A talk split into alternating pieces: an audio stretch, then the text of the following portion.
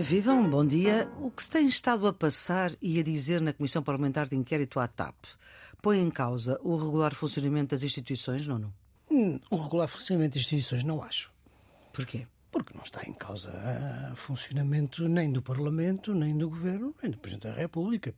Pode-se falar sobre a coisa, mas o regular funcionamento das instituições não creio. Carlos, acha que o que está a passar e a dizer na Comissão Parlamentar de Inquérito à TAP põe em causa o regular funcionamento das instituições? Eu não acho que ponha em causa o funcionamento das instituições democráticas, mas põe em causa o conjunto de audições sobre a TAP. Porque antes uh, de ouvir a administradora da TAP dizer de sua justiça, numa audição parlamentar em que se deve pretender apurar a verdade, saber que houve reuniões secretas apenas com deputados socialistas e, eventualmente, para acertar versões, dá a ideia de que nestas diligências parlamentares o que se pretende não é apurar a verdade, mas mascarar a verdade. A atual CEO da TAP disse que foi um bote expiatório e que teve muitas pressões, mas nessa reunião disse que, enfim, respondeu às perguntas que lhe foram feitas. Nuno, poderá configurar este caso, e cito agora o Presidente da República na entrevista que deu à RTP há quase um mês, que se sentir que há alguma coisa patológica, excepcional, do normal funcionamento das instituições que ganhe uma tal dimensão que paralisa a existência do orçamento, torne impossível a governação. Poderá configurar este caso, neste que o Presidente fala de coisa patológica, o que está a passar na Comissão Parlamentar de Inquérito à TAP? Não tem a dimensão da não aprovação de um orçamento. Tudo isto eh, não se passa bem, ninguém sai bem deste episódio, mas querer dizer que isto põe em causa o regular funcionamento das instituições ou que altera qualitativamente algo que leva o Presidente da República a dissolver o Parlamento parece-me claramente um exagero. O que é que mais o chocou? Do que aconteceu esta semana, o que é que mais o chocou, isto, isto, é, isto é como uma cebola. Cada superfície vai revelando mais, mais coisas desde a indemnização milionária, a pessoa que não queria uh, prescindir do dinheiro e foi obrigada a fazê-lo por razões legais, uh, ao ministro que só se demitiu uh, em solidariedade com o seu secretário de Estado, foi considerado um gesto de grande dignidade e depois descobriu que afinal tinha um WhatsApp em que autorizava a indemnização. Ah, e agora a perceber-se que ele sabia mais do que isso. Sabia, é? sabia, mais do que, do que isso. O ministro das Finanças que fala na véspera com o CEO e demite-a pela televisão no, no dia seguinte. Ou seja, Todos os dias há mais uma revelação, e como não estava a dizer e bem, este é um processo em que toda a gente fica mal. O que é que mais o chocou, Nuno, do que ouviu agora Olha, esta semana? Maria, Maria Flor, a mim choca-me tudo. Digo-lhe com toda a sinceridade, choca-me tudo.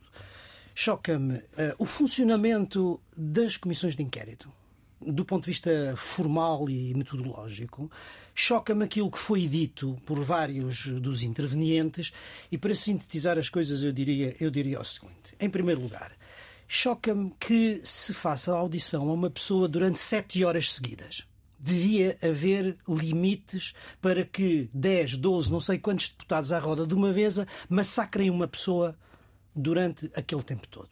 Segundo, acho que aquela história do mestre de cerimónias que diz para responder para é o presidente da comissão. para responder para perguntar para responder para durante sete horas parece uma coisa chocou-me para responder à sua, à sua Jorge pergunta. Seguro Sanches, foi antigo secretário de Estado, deputado socialista, é quem preside a esta Comissão Parlamentar de Inquérito. Depois, as comissões parlamentares de inquérito normalmente não têm resultado nenhum, do ponto de vista político. Pode servir para, como o Carlos estava a dizer, e é essa a sua intenção, embora tenham um conjunto de poderes e de faculdades, não são ainda não são ainda, em Portugal, um órgão de investigação criminal. É preciso distinguir as coisas. Certo, certo, certo. Têm poderes equivalentes. Uhum. Têm alguns poderes, Sim. mas não são um órgão de polícia criminal. Certo. E, portanto, é preciso também ter alguma contenção nas coisas que se, que se fazem. Depois, normalmente, o resultado é nem sempre, mas com muita frequência, inconclusivo. Por uma razão muito simples. Porque elas são postas por um determinado partido ou um conjunto de determinados partidos contra o outro, ou outros, e como todos estão sentados à mesa, nunca há um consenso e nunca há uma conclusão que seja aceita por todos. Qual é o resultado final, na maioria dos casos? O desprestígio do Parlamento e o desprestígio das instituições democráticas em geral. Porquê? Porque, como tudo é transmitido pela comunicação social, passo aqui a expressão, o circo mediático, alimenta o lavar de roupa suja. E isso não é bom para as instituições. Portanto, não é bom para a democracia. Portanto, quase tudo me chocou, não é verdade? Depois, do ponto de vista substantivo, durante este quase mês e meio, eu hum. parece-me que a engenheira Alexandra Reis esteve sobre o opróbio público. Hum. E depois da, da, intervenção dela ontem, acho que o opróbio mudou de lugar. Passou de besta a bestial? não digo que terá sido assim, mas quer dizer teve com muita tranquilidade, com muita serenidade, ouviu aquelas perguntas todas e respondeu, enfim, dentro daquilo que era uh, o que se esperava. Eu acho que uh, pior sai a CEO da TAP e o governo. Carlos. A Comissão Permanente de Inquérito não é um órgão de investigação criminal, mas tem poderes equivalentes. Quais são os, os mais relevantes? É uh, obrigar a verdade, isto é, mentir uma comissão parlamentar de inquérito uhum. tem o mesmo valor que perjúrio, que mentir perante um tribunal, e tem o poder de convocar. Enquanto as outras comissões parlamentares convidam pessoas, Sim. uma comissão parlamentar de inquérito tem. É, é obrigado a ir. É, obrigado a ir. Agora, uh, como nos estava a dizer bem, uh, uma comissão parlamentar não sai da lógica parlamentar, o que depois forja as decisões é a existência ou não de uma maioria que concorda ou não. Depois há o relator, ou relator com, com, a proposta, com a proposta do relator. É a cor política. Um, e portanto acaba por ser a maioria a conformar as, as decisões. Sim. Mas muitas vezes os factos apurados, para além da visibilidade mediática e pública, uhum. que tem um valor próprio da democracia, são encaminhados para o Ministério Público e houve vários casos de factos apurados pelo Parlamento que depois fizeram o seu caminho nos órgãos de investigação criminal Exatamente. Uh, é... por, essa, por essa via. Agora, de uma forma geral, eu acho que não tem razão. A maior parte das comissões parlamentares de inquérito saldaram-se por algum insucesso e não ajudaram a reforçar nem o prestígio do Parlamento, nem o prestígio da democracia. Alguns deputados ficaram bastante mais conhecidos depois de comissões parlamentares de inquérito, mas estou-me a lembrar do Nuno Melo, que foi uma revelação, e da Mariana Morta. E da Mariana Morta. Há, há, há, há, raras e honrosas, nesses dois casos, honrosíssimas exceções. Mas da maioria dos casos, que eu tenha, enfim, conhecimento, não é essa a imagem com que se fica dos deputados do Parlamento. Que é o tom inquisitorial dos deputados. Os deputados não são inquisidores, são inquiridores.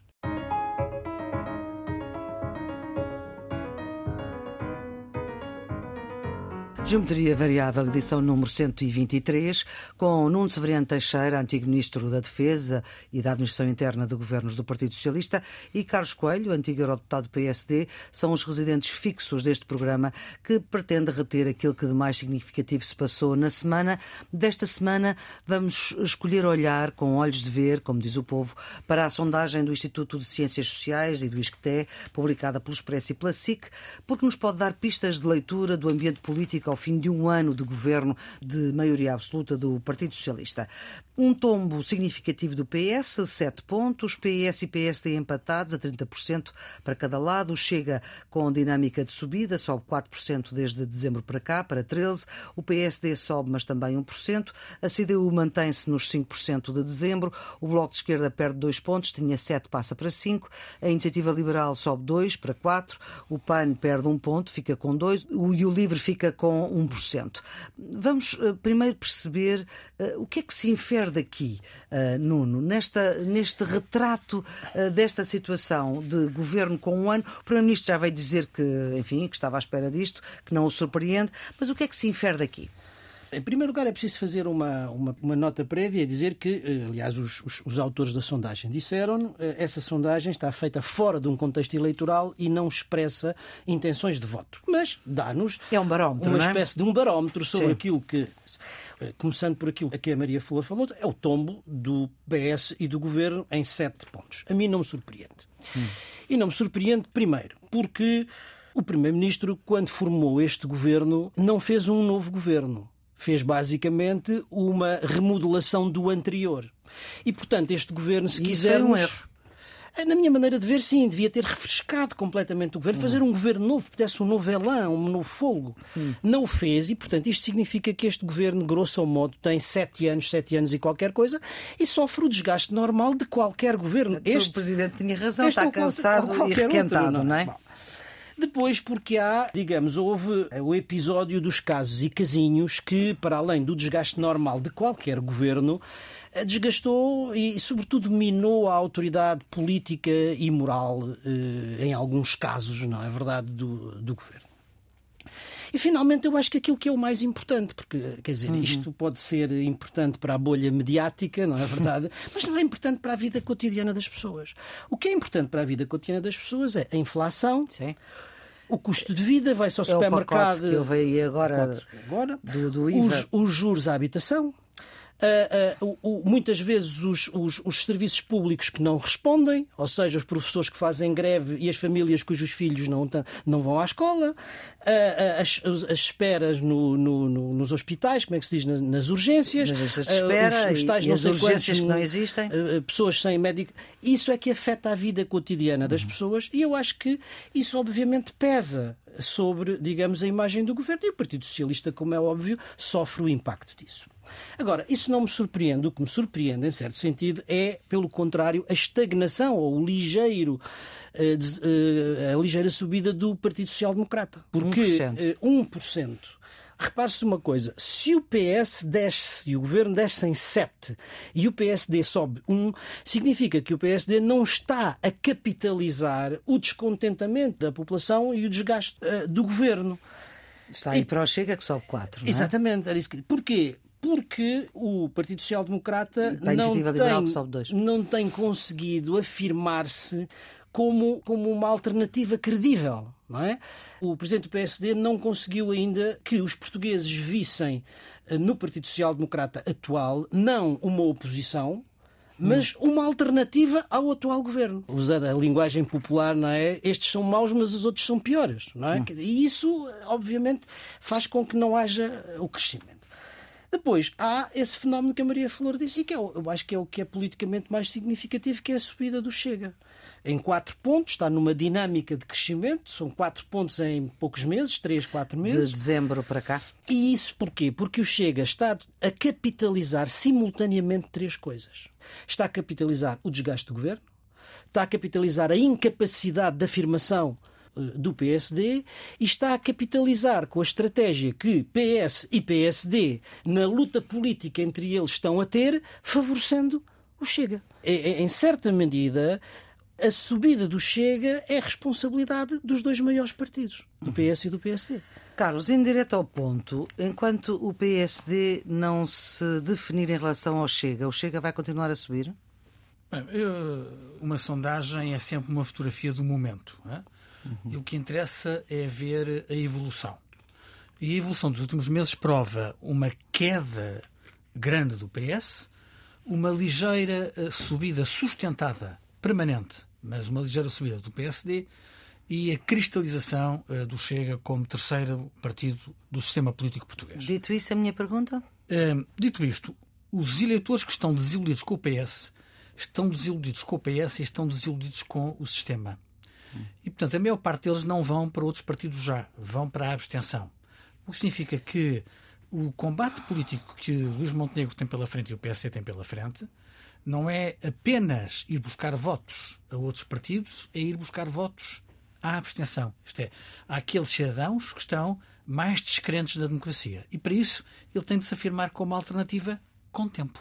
Esperar que, passado um ano da maioria absoluta Luís Montenegro estivesse em condições de puxar o tapete ao, ao governo e precipitar uma crise política, esse é a narrativa do Chega, mas não, não creio que seja responsável. Mas a minha pergunta, uh, Carlos, é saber se, enquanto o PSD não se definir em relação ao Chega, se consegue descolar disso. Não, eu acho que o Chega beneficia da circunstância de ser uma oposição mais ruidosa. E quando as pessoas estão uh, mais amarguradas, e têm razões para isso, porque o nível de vida está a subir, porque a insatisfação face aos serviços públicos, como nos estava a referir, na saúde, na educação, etc., está a aumentar, o que não surpreende, porque com este governo de maioria absoluta, o nível de investimento público está nos mais baixos de sempre. É? Estou a dizer é que é normal que um partido de protesto tenha, neste contexto, uma aparição mais, eh, mais forte. Agora, eu acho que isso é fugaz. Porque quando Ou chegar, seja, quando chegar a hora da verdade, chegar a hora da as verdade, pessoas vão aparecer a votar no PSD. As pessoas querem votar numa alternativa que seja responsável. Ah. Não, não querem votar no alarido populista e, e demagógico. É a minha convicção. Uhum. É a minha Isto convicção. é um retrato, é uma sondagem, não é um voto é, em urna, de facto. Diga-nos. Não é um voto em urna, é um retrato naquele momento, mas eu tenho uma dúvida, não é? É se é mesmo para a abstenção. Porque há aqui uma coincidência muito interessante: é que se nós juntarmos o, o 1% do PSD, o 4% do Chega e o 2% da Iniciativa uhum. Liberal, é fazemos os 7% que o PS desce.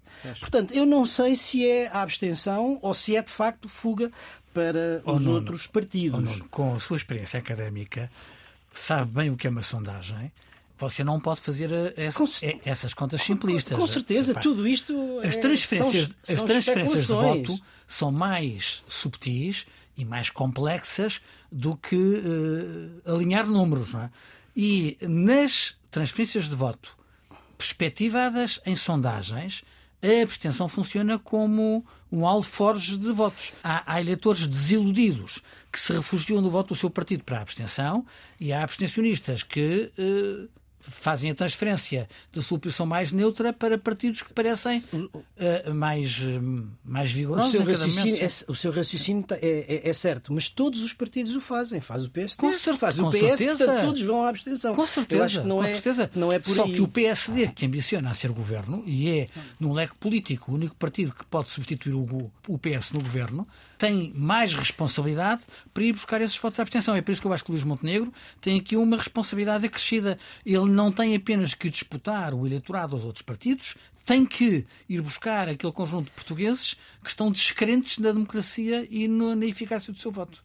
Ainda há a questão que a Maria Flor estava a colocar, que eu acho que, questão do não Chega. É, que, é a questão, hum. que é a questão do Chega. Volto a frisar, isto não é não são intenções de voto, é, é, é o tal retrato. Mas se especularmos com estes números, aquilo que nós temos é o seguinte. Do ponto de vista da governabilidade, que é aquilo que muitos portugueses, com certeza, uhum. estão preocupados, nós vemos que um bloco de direita, incluindo todos os partidos da direita, incluindo o Chega, obteria 49% dos votos, uhum. tendo uma maioria sobre todos os outros partidos à esquerda. Portanto, só a maioria com o Chega. Exatamente. Uhum. Se retirarmos o Chega, a maioria cai do lado dos outros partidos da esquerda, que têm 43%.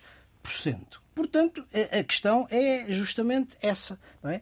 é o bloco à direita só poderá fazer governo com o Chega. E este é o uhum. problema que se coloca ao PSD e, em particular, ao seu líder. Eu acho que vale a pena aqui dizer uma coisa. Isto não é igual à geringonça. E não é igual à geringonça por uma razão muito simples. A acontecer. Sim. Não é? Porque a, a geringonça é feita num quadro de hegemonia do Partido Socialista, de crescimento do Partido Socialista. Uhum. É feita com o governo exclusivo do Partido Socialista. Todos os. do Partido Socialista ou de escolha do Partido Socialista, nomeados pelo Partido Socialista. E a influência dos outros partidos da Giringonça faz-se por via indireta de um acordo parlamentar. Ora, o presidente do Chega já disse que com ele é no governo e com esta, esta e esta pastas. Portanto, uhum. tudo isto se passa num contexto em que o PSD ainda não tem essa dinâmica de crescimento e onde a haver terá que ser uma coligação em que o Chega está no governo e escolhe algumas das pastas, naturalmente negocia algumas uhum. das pastas. E, portanto, eh, são contextos de governação ou de governabilidade muito, muito diferentes. E, portanto, o PSD precisará, e o seu líder, de se definir relativamente a isto. Porque, ao não definir-se, tal como aliás já fez Rui Rio também, não é? Tem estado a favorecer o crescimento do Chega. E a quadratura do círculo é difícil. Isto é a minha maneira de, de olhar para a coisa. Porque, das duas, uma precisa do Chega e só faz um governo com o Chega, mas ao fazer um governo com o Chega está a normalizá-lo e a fortalecê-lo e, portanto, a impedir um pouco a sua dinâmica de crescimento. É uma situação difícil, é em primeiro lugar para o PSD, mas é também eu para, acho, para a democracia. Eu acho, eu acho notável que eh, ao final de um ano de governo com maioria absoluta e, portanto, normalmente a três anos das próximas eleições legislativas. Mas será que estamos a três anos olhamos, das legislativas? Nós olhamos, com grande probabilidade, nós olhamos para estas sondagens como se estivéssemos a, a formar o governo novo amanhã. Certo, amanhã. Certo. Não, mas nós estamos Porque a uh, eu olho para esta sondagem e não vejo nenhum governo novo amanhã. O que vejo é uma censura ao governo. vi a sondagem e aquilo que achei mais interessante foi, primeiro, a análise do desempenho do governo. Dois terços das pessoas acham que o governo é mau ou muito mau. Mau. Uhum. Só um terço é que acha que é bom. E nenhum acha que é muito bom. A economia piorou.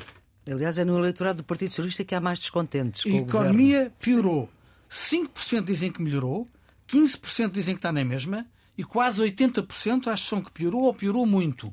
A contestação social. Enfermeiros, 75%, as reivindicações são justas. Professores, 73% são justas. Médicos, 72%. Até os funcionários judiciais, mais de metade dos portugueses acham que as reivindicações são justas. Depois, o governo não responde de maneira certa à pergunta. O governo responde de maneira errada.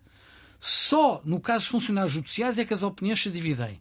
Nos enfermeiros, nos professores, nos médicos e até nos maquinistas da CP, a maior parte das pessoas acha que o governo responde de maneira errada. E aquilo que mais me preocupa é a percepção da evolução da contestação social. Dois terços acham que ela vai aumentar, 21% acha que ela vai continuar e só 3% dos portugueses acha que ela vai diminuir. Este retrato, este retrato desta sondagem é aquele retrato que mais me aflige. Não, mas é o retrato, oh, Carlos, estamos nesse aspecto estamos de acordo. Isto não é uma perspectiva de governo de futuro, não é.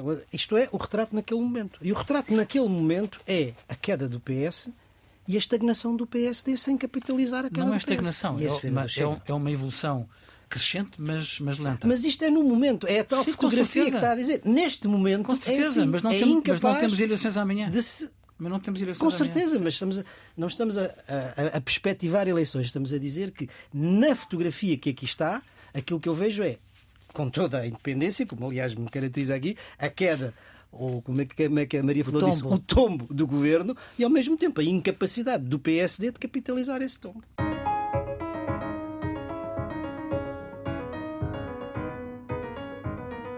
Neste momento, quase que se poderia dizer que todos os caminhos vão dar à China, depois de Xi Jinping ter estado em Moscovo. Quem conta ou já esteve, ou está, ou vai estar na China. Só neste mês de março, desde a antiga presidente de Taiwan, que foi presidente entre 2008 e 2015, visitou a China, esteve em Xangai, naquela que foi a primeira visita de um chefe de Estado de Taiwan desde a cisão em 1949.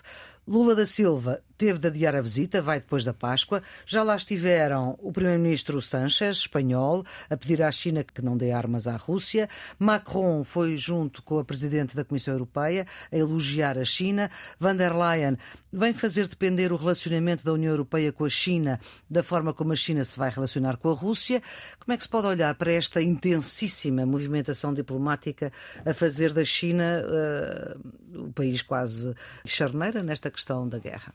Nuno. Demonstra de facto a emergência da China como grande potência que disputa a hegemonia aos Estados Unidos e, portanto, tem neste momento uma importância muito grande. De todas essas visitas, aquela que me parece indiscutivelmente mais importante é a da senhora van der Leyen. Claro, a Presidente da Comissão Europeia que, Que é vai presidente. acompanhada por um Presidente, por, por Macron. Não Certo. deixou Macron ir sozinho. Mas quem diga. Macron, enfim, tratará das questões, sobretudo das questões bilaterais, leva aliás uma grande Comitiva. missão com, com empresários e tratará naturalmente das questões bilaterais. Eh, Mas a, a Presidente da Comissão tem, digamos, o peso de representar eh, todos os europeus. E, portanto, nesse aspecto é o mais importante. Até porque a questão da relação entre a Europa e a China é uma questão absolutamente fulcral. Mas eh, ela faz para- depender uma coisa da outra. Ou Sim, seja, eh, faz. Vale a pena explicar, Porquê? explicar isso. A posição que a União Europeia tem tido na última década e sobretudo sobre a, a liderança da senhora Merkel, não é? O peso político da senhora Merkel era a de procurar estar equidistante dos Estados Unidos e da China desenvolver relações económicas muito fortes, muito intensas com a China e, do ponto de vista político, procurar situar-se como terceira potência em termos internacionais. O exemplo mais patético de tudo isto foi a senhora Merkel, nas vésperas da tomada de posse do presidente Biden, forçar a assinatura do acordo de investimento da União Europeia com a China, que eh, o Parlamento Europeu, eh, em boa hora, eh, chumbou. Ora, o que é que acontece? É que o mundo mudou.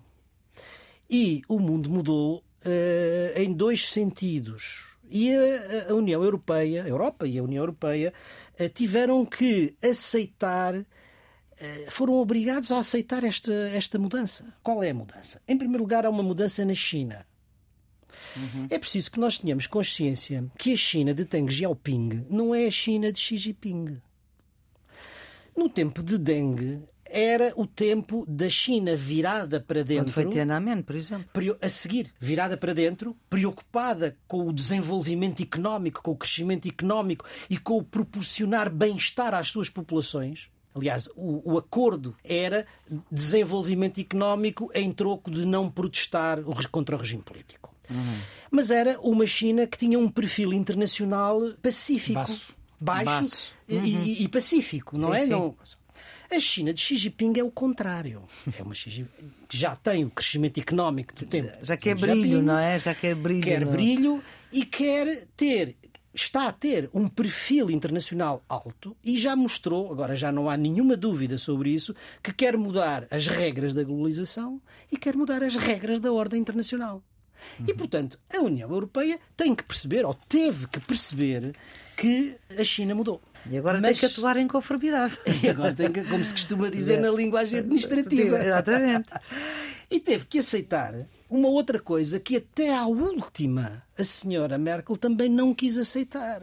É que as relações económicas não são estritamente económicas. Encerram em si uma dimensão política e de segurança. E essa tomada de consciência veio com a pandemia.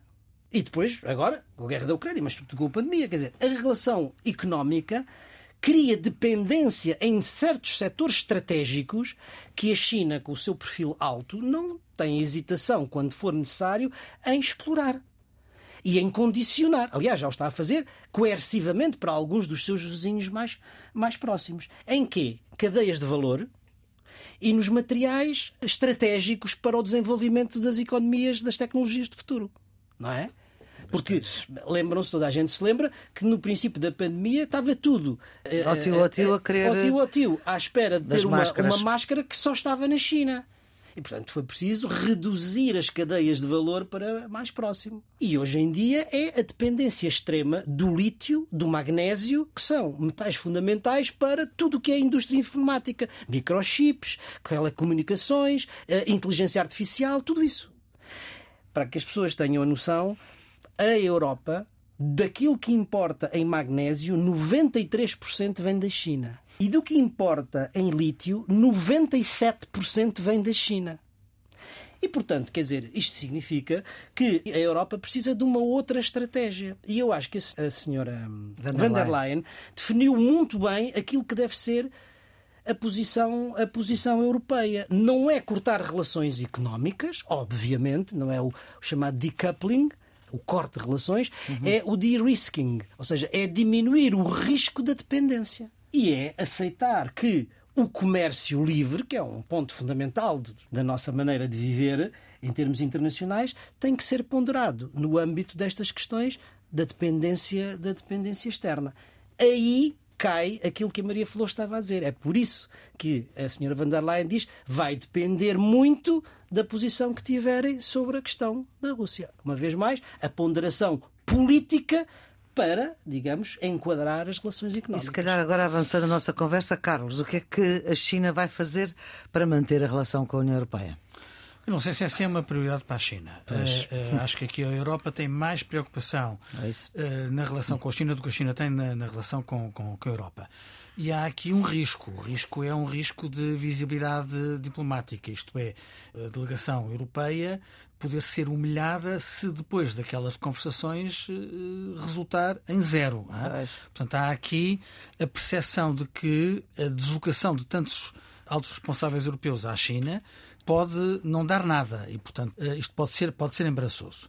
A senhora van der Leyen foi clara, eu sob uhum. esse ponto de vista eu concordo com o Nono, quando tornou evidente que há divergências significativas entre a União Europeia e a China e que as áreas que têm a ver com o comércio, com as tecnologias, com a cibersegurança e com a concorrência são as mais problemáticas. Entre matérias que a senhora von der Leyen disse claramente que estão em cima da mesa e matérias que eu acho que não podem deixar de estar em cima da mesa, eu acho que há cinco áreas que uh, são fulcrais no nosso diálogo entre Europa uh, e China. E quais são esses cinco pontos? Em primeiro lugar, a guerra na Ucrânia. A Europa tem que ter garantias claras que Pequim não apoia, de facto, o regime de Moscovo no esforço de guerra.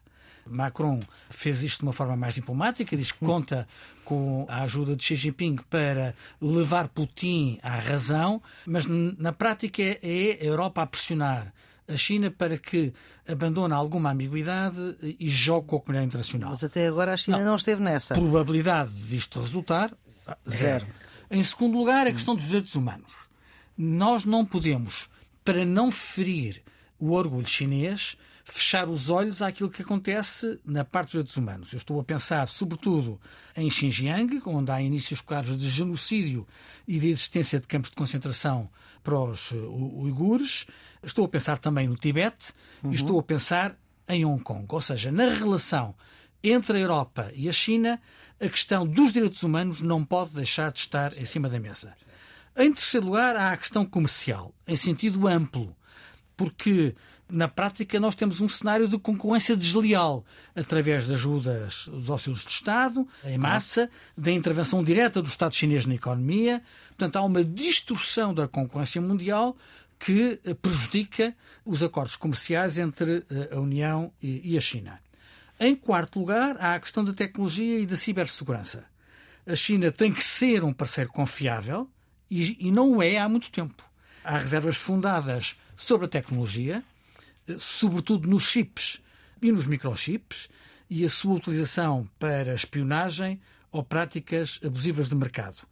A situação de empresas como a Huawei ou o TikTok eh, são paradigmáticas. E, finalmente, em quinto lugar, a questão de Taiwan. Não podemos viver no plano internacional com a incerteza total de qual é a agenda da China, China relativamente a este território. Portanto, eu diria que entre as matérias que a senhora Ursula von der Leyen já pôs em cima da mesa e aquelas que não podem deixar de estar, nestes cinco pontos joga-se não apenas parte do diálogo sério entre a China e a Europa, mas também parte da percepção de que estas viagens valeram a pena, não foram apenas calendário diplomático. Temos que ver as cenas dos próximos capítulos. Estas viagens da senhora van der Leyen têm que ser vistas no seu conjunto. Esta hum. viagem à China é feita depois da viagem aos Estados Unidos e às conversas com o presidente Biden. Biden. Uhum. E de certa maneira isto é um reequilíbrio das relações da Europa no quadro deste ambiente estratégico de rivalidade entre a China e os Estados Unidos, com algum afastamento prudente da China e alguma aproximação prudente eh, aos Estados Unidos. Ora bem, foi a 1 de abril, mas não é mentira que a Rússia voltou a presidir ao Conselho de Segurança das Nações Unidas. Atenção, é já a segunda vez desde que a guerra começou na Ucrânia que a Rússia presida este Conselho. Já foi em fevereiro uh, do ano passado. Isto faz algum sentido? Um país em guerra poder presidir a um organismo destes? Há já boicotes, não é? Cara, eu acho que isto não é bom para a imagem da ONU. Uh, a ideia de que há um país que invadiu o outro, portanto, que violou. Sim o direito internacional e que agora preside ao Conselho de Segurança um, é, é, dramático para a imagem da, da, ONU. Agora, as regras são essas. As regras são essas. Ainda e, portanto, não foram mudadas, ainda é, ninguém as é, conseguiu é, mudar. É aplicar, aplicar as regras. Agora, já se viu isso, não é? Nesta última reunião do Conselho de Segurança, a senhora Maria Lvova Belova, que é a comissária eh, russa para as crianças e que tem um mandato de captura do Tribunal Penal Internacional pelo tráfico de crianças, pela deportação ilegal de menores ucranianos para, para a Rússia, não apenas hum, fez um número completamente absurdo de uh, campanha russa, como veio acusar alguns países, entre eles Portugal, de roubarmos crianças ucranianas. Quer dizer, como eles é que fazem a deportação ilegal das crianças ucranianas. E tentam fazer uma jogada absurda que é manchar a reputação de países europeus, entre eles Portugal, dizendo que nós é que roubamos as crianças ucranianas, que elas vêm para cá como refugiados e roubamos às famílias. Uma coisa completamente absurda, baseada em depoimentos de mulheres, muitas delas com a cara tapada e com a voz distorcida, portanto é uma, uhum. são manipulações. E, portanto, nós vamos ter, durante estes 18 meses, números desses. A Rússia não vai ter nenhum pejo em utilizar o seu lugar para fazer desinformação, contra-informação e fake news, e a maior parte dos países que têm assento na, Conselho de Segurança vão usar todos os mecanismos que tiverem à sua disposição para lutar contra isso, designadamente aquilo que vimos nesta reunião, em que não? grande parte dos, dos países se levantaram e deixaram os russos e os seus amigos a falar entre so, eles. Sozinhos, exatamente. Não. É isto, não é? Quer dizer, é isto. A Carta das Nações Unidas diz expressamente que os Estados-membros renunciam ao uso da força e que respeitam, em princípio, a soberania e a integridade territorial dos outros Estados.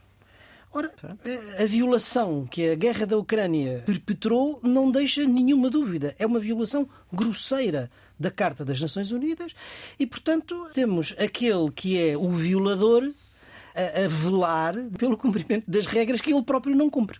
É, é um absurdo do ponto de vista político, é um absurdo. Mas, como o Carlos disse, é, é, é, a regra. O que é que isto significa?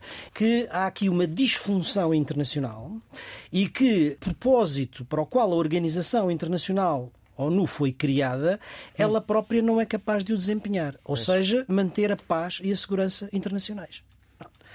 O que é que acontece quando estas situações se verificam? Ou seja, quando as organizações atuam num ambiente internacional que não é aquele para o qual foram criadas, que não corresponde à correlação de forças que estão em presença na cena internacional, em que não se lhe reconhece legitimidade. O que é que acontece?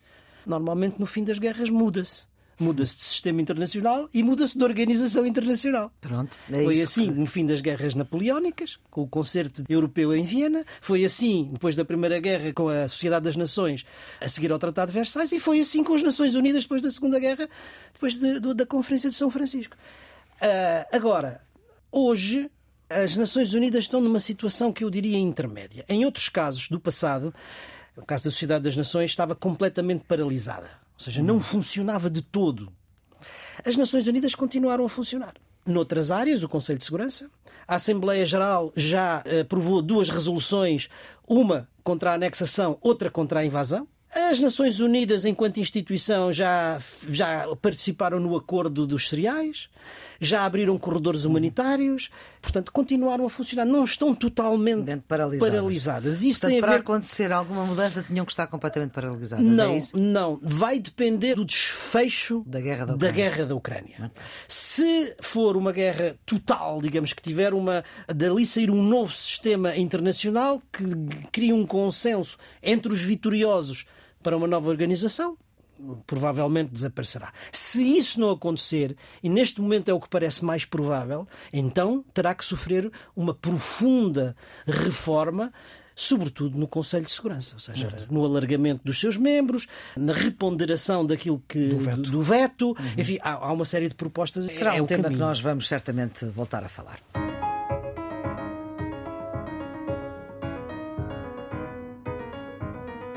Então, vamos primeiro ao seu redondo, Carlos. O meu redondo é a multa à MEL pela ANACOM por entraves ilegais à cessação de contratos.